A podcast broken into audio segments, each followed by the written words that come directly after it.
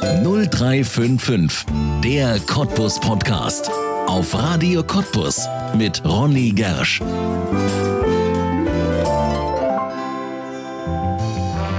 Ein Live-Musik-Club, so amerikanisch, so frei, so wild wie der Wilde Westen. Das Manitou in Forst gehört zu den Orten hier bei uns in der Lausitz, die so ganz anders sind. Erlebnisgastronomie nennt man das im Fachjargon, aber das gibt nicht im Ansatz wieder, was das Manitou seinen Stammgästen und vor allem seinem Gründer Frank Fitzmann bedeutet. Denn das ist ein Lebensgefühl. Live-Musik von Bands, die hier schon seit Jahren immer wieder spielen und Gäste, die aus ganz Deutschland Deutschland wieder und wieder anreisen. Seit fast 25 Jahren geht das so und so ist aus Frank Pfitzmann inzwischen längst Mr. Manitou geworden, der seinen Club lebt und liebt. Wie es ist, mit einem wahrgewordenen Traum von Freiheit zu leben, der einen gefangen hat, warum Frank Fitzmann glaubt, dass mancher Forster sein Manitou nie betreten wird. Und welche Band er für sein Leben gern noch auf die Bühne vor den massiven Holzwänden holen würde, das alles verrät Frank Fitzmann in 0355 der Cottbus Podcast. Jetzt hier bei uns auf Radio Cottbus. Und damit herzlich willkommen. Frank Fitzmann, herzlich willkommen in 0355, dem Cottbus Podcast. Schön, dass du da bist. Ja, danke, dass ich hier sein darf. Ja, sehr, sehr gern. Wir reden über eine ganz spannende Geschichte hier bei uns in der Region, über ein Erlebnis. Restaurant, Club, was würdest du sagen? Was ist euer Manitou? Na, Club trifft es schon in erster Linie und äh, Erlebnisgaststätte, Live-Club, ja. So in die Richtung geht das. Ja, wer noch nie was davon gehört hat, Manitou in Forst, was ist das genau? Was habt ihr da auf die Beine gestellt? Ja, das fing vor jetzt 24 Jahren an, dass wir einen alten Sportplatz äh, kaufen konnten, der allerdings natürlich äh, komplett zerfallen war. Das Gebäude, die alte Turnhalle, teilweise war das Dach weg, Wände sind eingefallen. Oh je. Es war eigentlich mehr eine Müllhalde und deswegen wollte das Objekt auch niemand haben. Da haben wir uns hm, ich glaube, drei Jahre lang drum gekümmert. Über die Treuhand wurde das veräußert und man wollte es uns eigentlich nicht geben, bis wir dann eben den Bund der Steuerzahler, Bundesfinanzminister und viele Leute eingeschalten haben, ja. die dann auch im Hintergrund etwas Druck gemacht haben. Und als es dann ganz kaputt war, dann haben wir den Zuschlag bekommen. Ja, warum sollte es ausgerechnet dieses Objekt sein? Na, weil das eigentlich etwas abseits liegt von Forst. Also mhm. man kann auch mal ein wenig Krach machen. Äh, es war damals noch äh, nur eine Straße, die hinführte, aber dann nicht mehr weiter. Die Halle war da, wo man Konzerte veranstalten konnte, Gasträume und eine Wohnung. Also und der große Sportplatz natürlich nicht zu vergessen, wo man auch mal ein Open Air machen kann. Also es war alles da, was man für so, ein, für so eine Geschichte braucht. Ja. Daraus geworden ist inzwischen eine Institution, das kann man so sagen. Manitou hier bei uns in der Lausitz kennen das fast alle. Du hast aber gerade auch gesagt, die meisten kommen gar nicht aus Forst. Na, die meisten Gäste kommen jetzt ja. nicht aus Forst. Das ist richtig. Das ist so eine kleine eingeschworene Truppe, die doch der Kern ist immer derselbe. Aber die meisten Gäste, die haben wir natürlich äh, aus dem Umland, mhm. teilweise 300, 400 Kilometer, die die dann fahren zu den Konzerten. Was uns natürlich hilft, das ist klar, weil, wie gesagt, klappt das mal nicht so mit den Forstern, äh, da ist man schnell mal durch. Aber die auswärtigen Gäste, wie gesagt, die legen weite Strecken zurück und teilweise bis aus Rostock, aus den alten Bundesländern. Die Stadt profitiert natürlich auch irgendwo, weil ja. viele nehmen sich Zimmer, verbringen vielleicht nochmal das Wochenende in Forst, verbinden das mit dem Spreewald, und wie gesagt, das Konzert ist der Punkt, weshalb sie dann nach Forst kommen. Ja. Wenn man so um eine Location kämpft, wie du gerade geschildert hast, gegen die Treuhand, mit dem Bundesfinanzministerium, mit dem Bund der Steuerzahler, dann muss man ja eine Vision haben. War dir damals schon klar, was daraus mal werden soll, genau so wie es jetzt ist? Mm, nee ganz so weit ging das doch nicht. Wie gesagt, wir haben vorher beide, ich und meine Frau, eine, eine Umschulung gemacht mhm. zum Hotelfachmann. Was habt ihr also, vorher gemacht? Ja, ich, wie gesagt, war beim Munitionsbergungsdienst, ah, okay. habe Mechaniker gelernt. Ich habe die Kühltürme saniert und dann haben wir die Umschulung gemacht und dann natürlich nach Objekten gesucht. Ja. Und ja, dann haben wir das endlich gefunden. Wir haben auch uns um andere bemüht, aber das beste Objekt sollte es dann sein.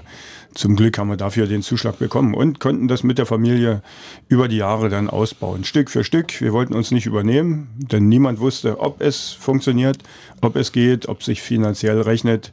Deswegen haben wir das meiste in Handarbeit und Eigeninitiative aufgebaut. Und ja, es war am Anfang ja ein Bike- und Rock-Kneipe. Ja. Weil wir da in der Biker-Szene noch viele unterwegs waren. Mhm. Aber das hätte natürlich nicht gereicht. Und so haben wir das Ganze ausgebaut und mit Essen, jetzt Familienfeiern und die Konzerte eben immer wieder zwischendurch. Ja, das Ganze etwas, ich will mal fast sagen, indianisch schon angehaucht. Manitou heißt es ja auch. Wie kam diese Idee dazu? Ja, das war so äh, der eigenes Blin äh, im Privatbereich. Meine Wohnung die sah natürlich genauso aus. Viele Indianerbilder, Ausrüstung, eine Bar in der Wohnung, wo der Vermieter schon Hände über den Kopf zusammengeschlagen hat, weil die doch sehr schwer war. Und in diese Richtung haben wir es natürlich weiter auch dekoriert, die Gaststätte. Aber jetzt inzwischen ist natürlich das Hauptaugenmerk auf die Live-Musik. Das ist das A und O, das ist der Mittelpunkt. Ja.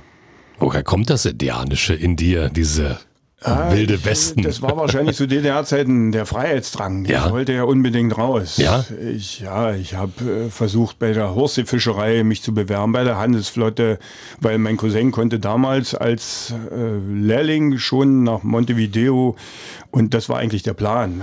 Wenn ich den Job bekommen hätte, dann hätte ich mich dort abgesetzt auf so einer. Deswegen hast äh, du ihn nicht bekommen. Ja, und dann wurde natürlich gefragt, äh, können wir das machen im Betrieb? Ich habe das hinterher nach der Wende durch Papiere und so weiter erfahren. Hm. Und dann wurde eben gesagt, nein, er ist politisch nicht tragbar, wir ah. können das nicht empfehlen.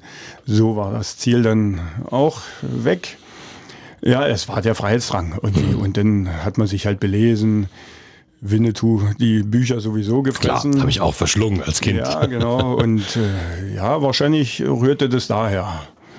Ja. Und war jetzt inzwischen über dem großen Teich gewesen in Amerika? Nein, immer noch nicht. Fragt tatsächlich immer, wenn man so die Dekoration sieht und die Inneneinrichtung, wie oft wir schon da waren.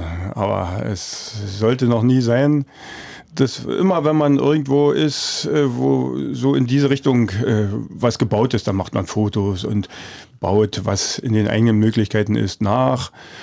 Und es, der Plan ist aber noch Kanada, ja, das, das reizt noch und das ist mhm. unser Ziel eigentlich. Ja. Dann wird das sicherlich auch mal klappen, äh, weil man merkt, ja, wie zielstrebig du bist. Wenn man dein, dein, äh, dein, dein, deine, dein Manitur sieht, dann sieht man ja da. Ja, aber man schiebt äh, Träume immer oft äh, in die Ferne. Soll man nicht machen. Ne? Soll man nicht machen, ja, das sagt die Vernunft, aber es klappt nicht immer so, wie man sich das vorstellt. Ja. ja. Liegt das auch daran, dass wenn man so eine Erlebnisgastronomie hat, wie ihr sie habt, dass die einen eigentlich auffrisst? Ja, man muss aufpassen. Mhm. Wie gesagt, wir haben das Hauptgeschäft ist natürlich bei uns am Wochenende, aber wenn man jetzt große Produktion hat, großes Konzert hat, dann kostet das natürlich auch Tage Vorbereitung, die nach, das Aufräumen danach und wieder herrichten gleich für die nächste Veranstaltung. Und dann ist das Grundstück ja über 30.000 Quadratmeter groß. Oh, da muss man auch was reinstecken. Da muss man auch pflegen, gerade fürs Open Air. Man kann, wir haben über 70 Eichen dort auf dem Grundstück. Also man hat immer viel zu tun. Man muss das auch pflegen. Und man muss den Ausgleich finden zwischen Privat, Familie. Und das haben wir natürlich immer versucht zu machen. Als Familie kam immer als erstes und kommt immer als erstes noch. Und dann das Geschäft. Ja. Du machst das mit deiner Frau? Habt ihr das mal bereut, dass ihr das gemeinsam begonnen nein. habt? Nein, nein, nein, nein. Sie wollte es am Anfang nicht. Ah, okay, weil du es hast sah schon schlimm aus. Ja, es war äh, katastrophal. Aber sie hat natürlich immer mitgezogen. Also egal was und wie schwer die Arbeit war, sie hat immer mitgezogen. Die ganze Familie eigentlich. Eltern, alle waren dabei und nur so konnte es auch werden. Und das ist noch ein Familienunternehmen. Also Familie betreibt das, ja. Ja. Du kommst jetzt aber auch so ein bisschen in die Jahre natürlich. Irgendwann wird es in der Familie bleiben. Was denkst du? Es sollte in der Familie bleiben, aber die Kinder machen inzwischen alle was anderes. Ich denke mal, es wird wahrscheinlich mit uns dann untergehen. Oh, das wäre ja Also es schade. ist niemand da, der gerade in Forst. äh, Mein Sohn sagt immer, komm nach Potsdam, nach Berlin und mach sowas. Ich stell dir den Raum zur Verfügung und du betreibst das. Ja.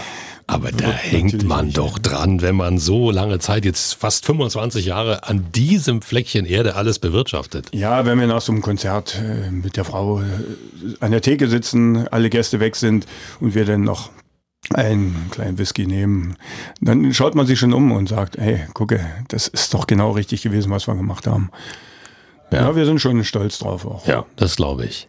Lebt man sowas irgendwann auch? Also es ist doch keine Arbeit mehr, oder? Naja, äh, früh morgens, wenn wir nach zwei, drei Stunden Schlaf aufstehen, dann wissen wir, oh, das war Arbeit. Aber natürlich lebt man das.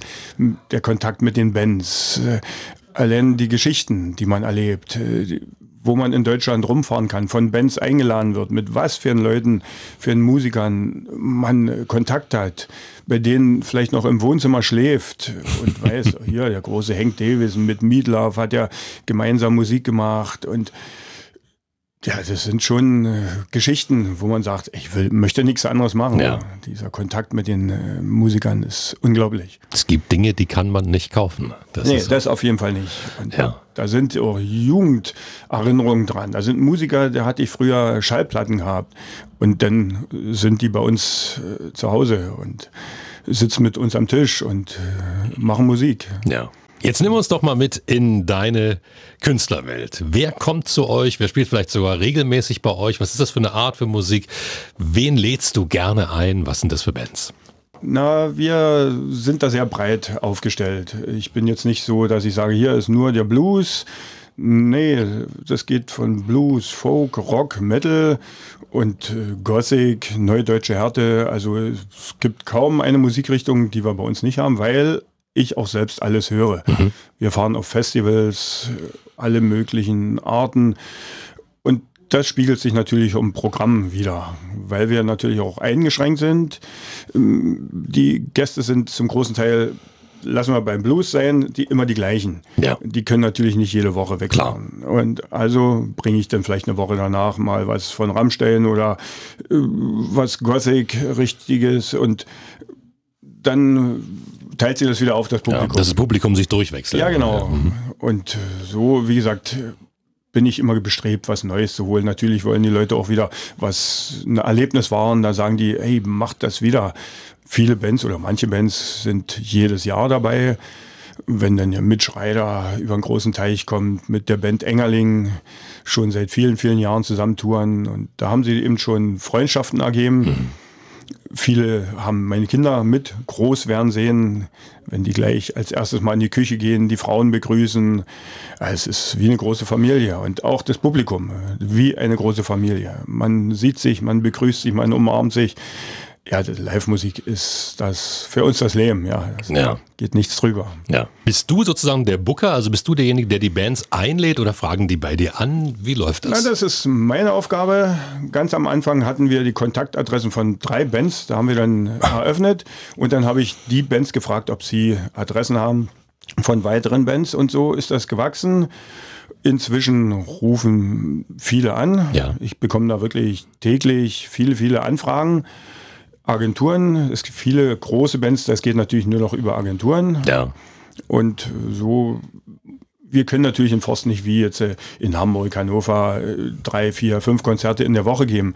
Das funktioniert bei uns nicht. Ein Konzert am Wochenende, mehr äh, gibt die Gegend hier nicht her. Ja. Aber immerhin, und das ist ja, immerhin, ja, wenn man ja. mal guckt, man kann sich das ja mal anschauen, manitou-forst.de, eure Internetadresse gibt's ja Hm. auch den Konzertkalender, da ist dann wirklich durchgeplant. ne? Ja, das ist äh, mindestens ein halbes Jahr. Dieses Jahr machen wir eigentlich schon für bis in die zweite Hälfte 24 geht das schon äh, mit der Planung und ich muss natürlich auch sehen, dass die Leute, also die fahren nicht 300 Kilometer für äh, Traktor Bärenklau. Nichts gegen Traktor Bärenklau. Nein, nein, Gottes Aber die äh, wollen natürlich Namen. Und das ist immer das Problem. Ich brauche den besten Wochentag, den Samstag. Das ist immer der teuerste Tag. Und, aber die, ich bekomme den auch meistens. Die Bands kommen dann nach Forst wenn man sich die Tourenpläne anschaut, dann sieht man auch Berlin, Hannover, Hamburg äh, und Forst dazwischen. Ja. Das ist dann schon. Das macht einen also, stolz. Ja, irgendwo schon. Ja, also es ist auch dieses familiäre, was die Bands schätzen. Nicht dieses durchgestylte, sondern die kommen da, essen mit uns, trinken Kaffee und Kuchen und werden begrüßt. Also das schätzen die. Und über die Jahre hinweg äh, habe ich viele Bands, die jetzt inzwischen in großen Hallen spielen, aber die kommen halt noch ins Manitou. Immer noch zu den Wurzeln, wo sie ja, vielleicht doch mal angefangen ich, äh, haben. Teilweise äh, einer der ersten war, die die gebucht haben wo sie noch niemand kannte und da bleiben manche Bands auch treu. Du machst das jetzt schon so viele Jahre. Hat sich die Musik, hat sich das Geschäft, dieses Live-Geschäft, die Live-Musik, hat sich das im Laufe der Jahre verändert? Ja, das hat sich verändert. Am Anfang hatten wir auch sehr viele Coversachen. Da waren auch sehr viele Gäste, die einfach Party machen wollten. Inzwischen suchen sie sich äh, spezielle Musiker aus, wo sie eben fahren. Und äh, ja, Disco würde immer laufen. Das ist kein Risiko, aber oh, da müssen die Leute mich wirklich zwingen, dass ich das zweimal im Jahr mache. Also ja. wirklich die Live-Musik, das ist diese Atmosphäre und das hat sich schon geändert, ja. Und teurer natürlich geworden. Das mhm. Risiko ist schon enorm. Deswegen machen nicht mehr so viele Live-Musik regelmäßig. Da gibt es jetzt hier in der Region nicht mehr so viele Clubs. Ja, das stimmt. Weil einfach die Hotelkosten, das Catering, die Werbung und da kommt so viel dazu, die Technik, ja. Und ruckzuck sind man bei über 1000 Euro Produktionskosten, was noch zu der Band dazukommt. Und das Risiko ist schon ganz schön hoch. Ja. ja, für viele Musiker ja auch die einzige Einnahmequelle noch. Ne? Also mit digitaler Musik, mit dem Verkauf von Musik verdienen die ja nichts mehr. Die verdienen nichts mehr, das äh, nur noch Streaming und da müssen die ja wirklich so viele äh, Aufrufe haben, ja. damit sie noch mal einen Cent verdienen. Das ist. Das ist natürlich für die Bands ganz schlimm geworden. Viele sind jetzt inzwischen auch weg, gerade nach Corona.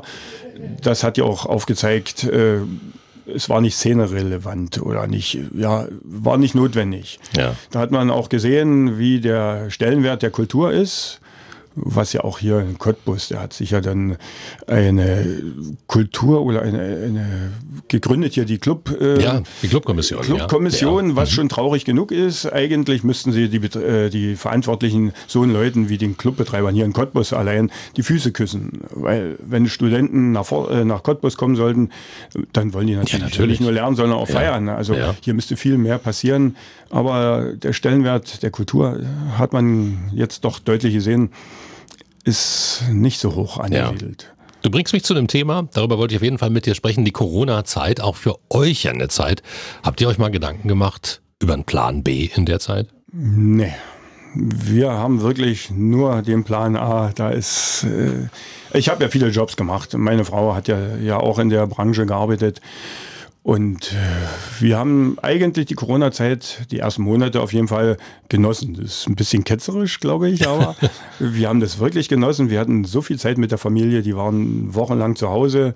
Wir durften von heute auf morgen nichts mehr machen. Ja. Also meine Plakate waren geklebt für das nächste Konzert und dann hieß es, Schluss, du darfst nichts mehr machen. Und dann voll Lockdown und also das war äh, schön irgendwo. Was natürlich problematisch wurde mit der Zeit, Klar. weil die Unsicherheit immer da hm. war. Am Anfang sind wir davon ausgegangen, na, in zwei, drei Monaten geht's weiter. Und das dehnte sich dann natürlich böse aus. Und dann wurde das finanziell auch sehr eng. Hm. Da hat man sich schon Sorgen gemacht. Aber gut, ist alles gut gegangen. Wir können wieder durchstarten. Gott sei Dank, ja. Ja, aber zum Beispiel in Cottbus gibt es nicht alle Clubs mehr, die es vor Nein, Corona gab. Ne? Im Allgemeinen sehr viel, was äh, rückläufig ist, gerade in äh, was die Live-Musik betrifft. Das merke ich auch bei den Bands, die sagen, Frank, wo soll man hin? Viele Bands haben sich dann auch getrennt, hm. was ich gemerkt habe. Viele Veranstalter sagen, nee, viele Technikfirmen und so weiter, alles was mit der Kultur zu tun hat, da ist viel weggebrochen. Ja, fehltes Personal, viele, ne? gerade in der Eventbranche, viele nicht zurückgekehrt auch. Nee, sind nicht mehr zurückgekehrt. Und äh, in der Gastronomie merkt man das ja ganz deutlich mit den Angestellten, ist kaum noch Leute zu finden. Wie gesagt, bei uns geht das, weil die Familie da äh, mithilft. Aber ansonsten ist das schon sehr schwer, ja. Ja.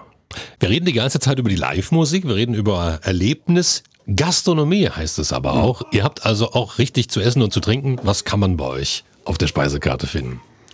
Also die Speisekarte natürlich bei den Konzerten sind kleinere Geschichten, ist klar, wenn da 200 Leute sind, dann kann man da keine großen Menüs zaubern. Ja. Das machen wir dann natürlich bei den Familienfeiern, mhm. Hochzeiten, Geburtstage, Firmenfeiern, gerade diese Atmosphäre, was der Saal hergibt und der Gastraum, das genießen viele, weil dort anders gefeiert wird ja. als in so einer feinen, weißen Gaststätte. Und da kann man, jetzt haben wir den Biergarten auch noch ausgebaut. Man kann auch am Lagerfeuer sitzen. Also ja, große Menüs am Tag nicht. Auch unter der Woche ist eher wenig geöffnet, weil wir mehr ein Eventlokal sind sozusagen. Ja. Also zu den Konzerten, zu den Familienfeiern ist geöffnet. Ansonsten am Rand von Forst bringt das einfach nicht viel. Ja, keine Laufkundschaft. Ne? Nein, man muss gezielt ist, zu euch man kommen. Man muss gezielt zu ja. uns kommen. Man hat auch großen Parkplatz. Viele sind inzwischen, die äh, mit ihrem Camper da stehen und dort übernachten oder sich im Zimmer in Forst nehmen. Ja.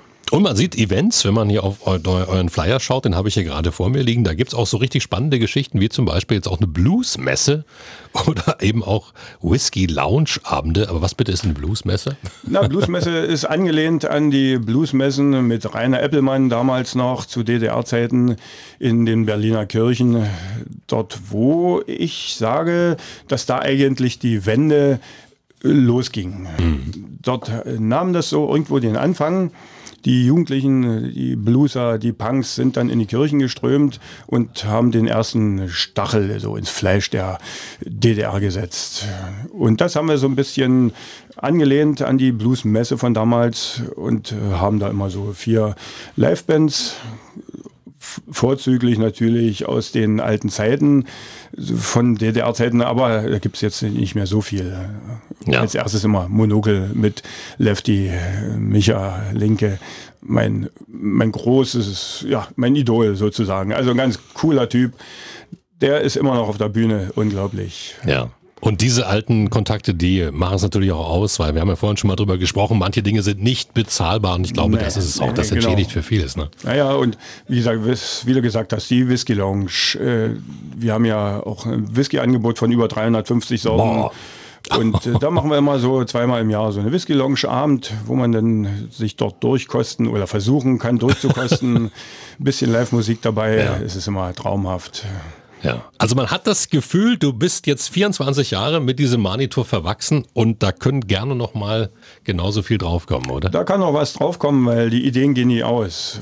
Weil ich habe als Jugendlicher immer schon Partys organisiert. Die haben auch gesagt, Feten, Fitzi. und es blieb eigentlich nicht aus, dass ich sowas in die Richtung mache.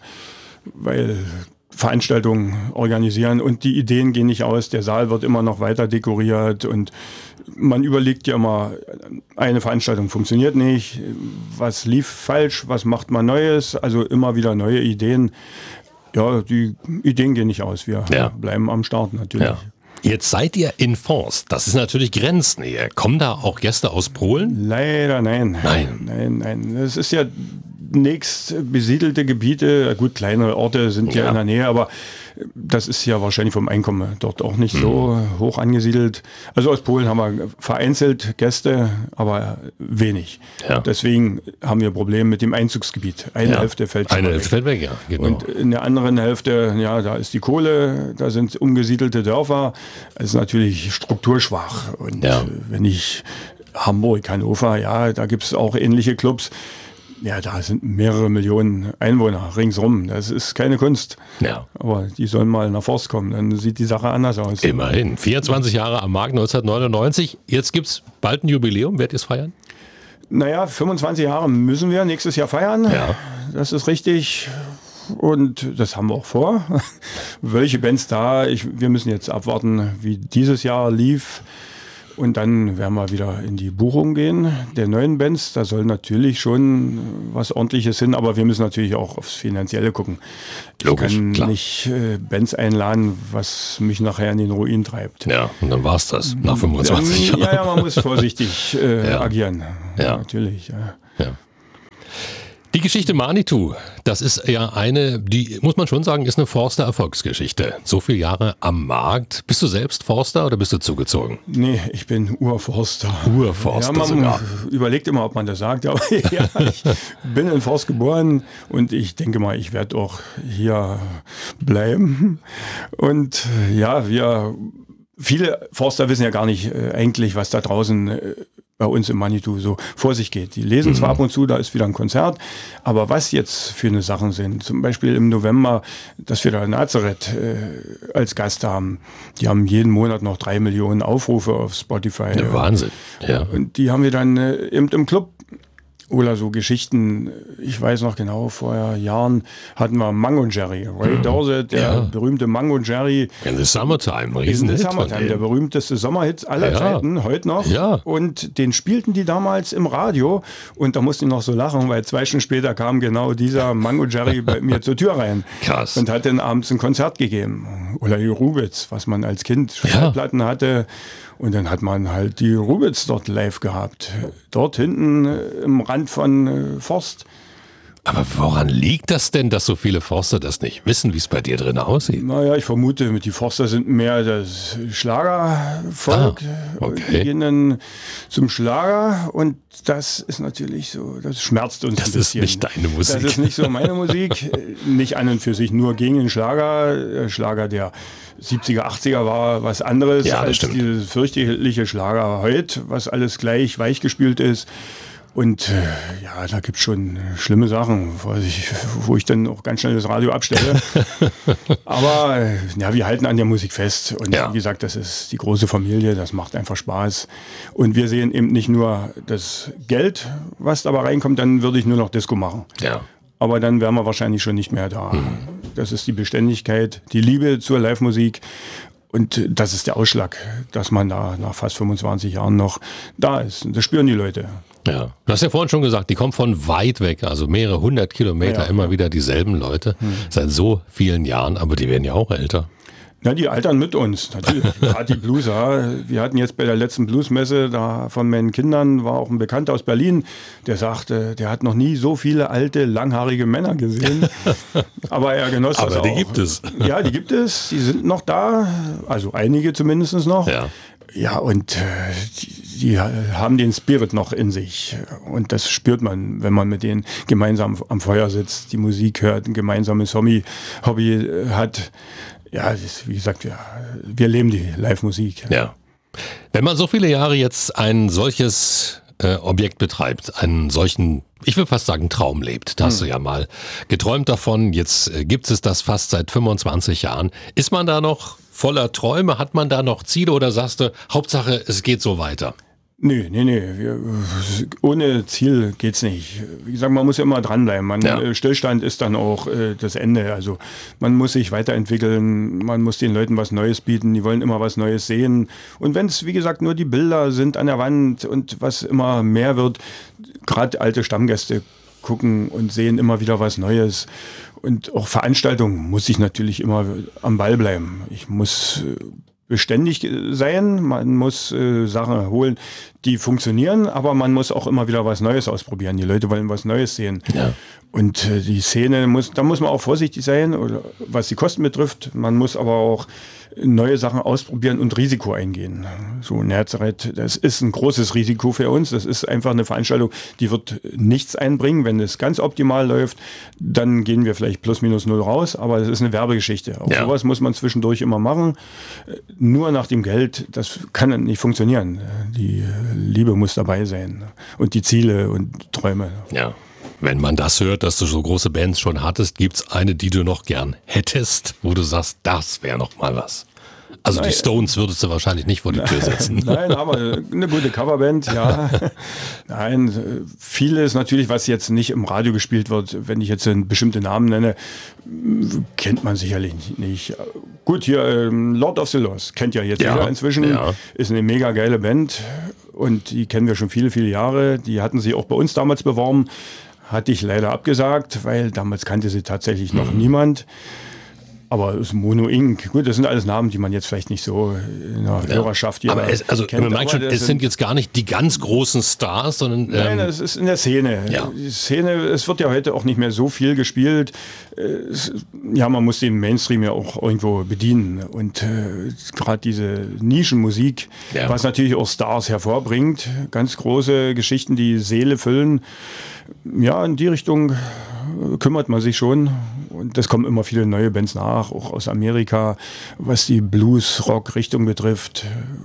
Da sind schon noch einige Sachen auf meinem Plan, was ich über die Jahre versuche zu bekommen. Ja.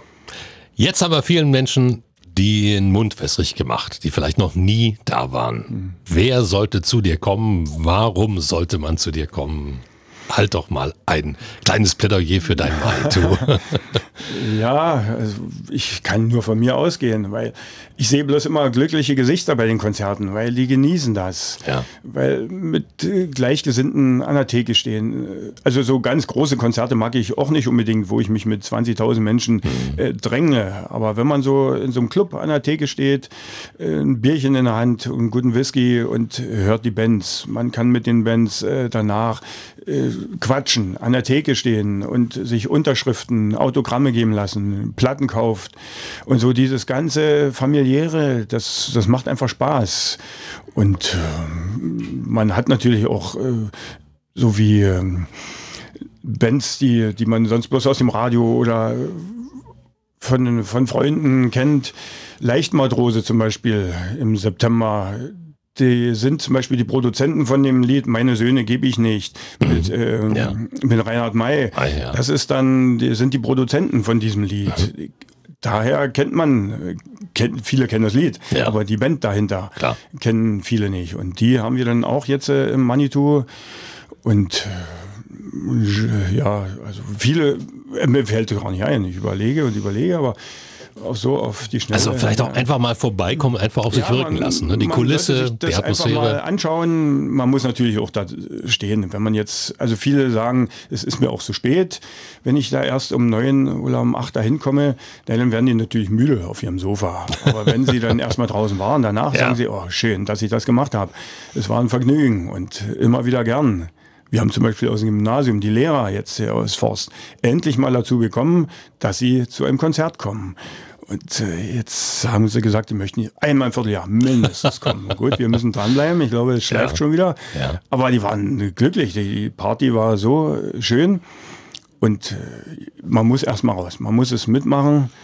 Und wie gesagt, Live-Musik, wenn man so einen Leuchtturm eigentlich hier in der Region noch hat, dann sollte man das vielleicht auch ein bisschen pflegen, damit das bestehen bleibt. Ja. Bist du ein glücklicher Mensch? Auf jeden Fall, natürlich, ja. ja. Und das macht dein Manitou? Nein, das macht die Familie. Ja.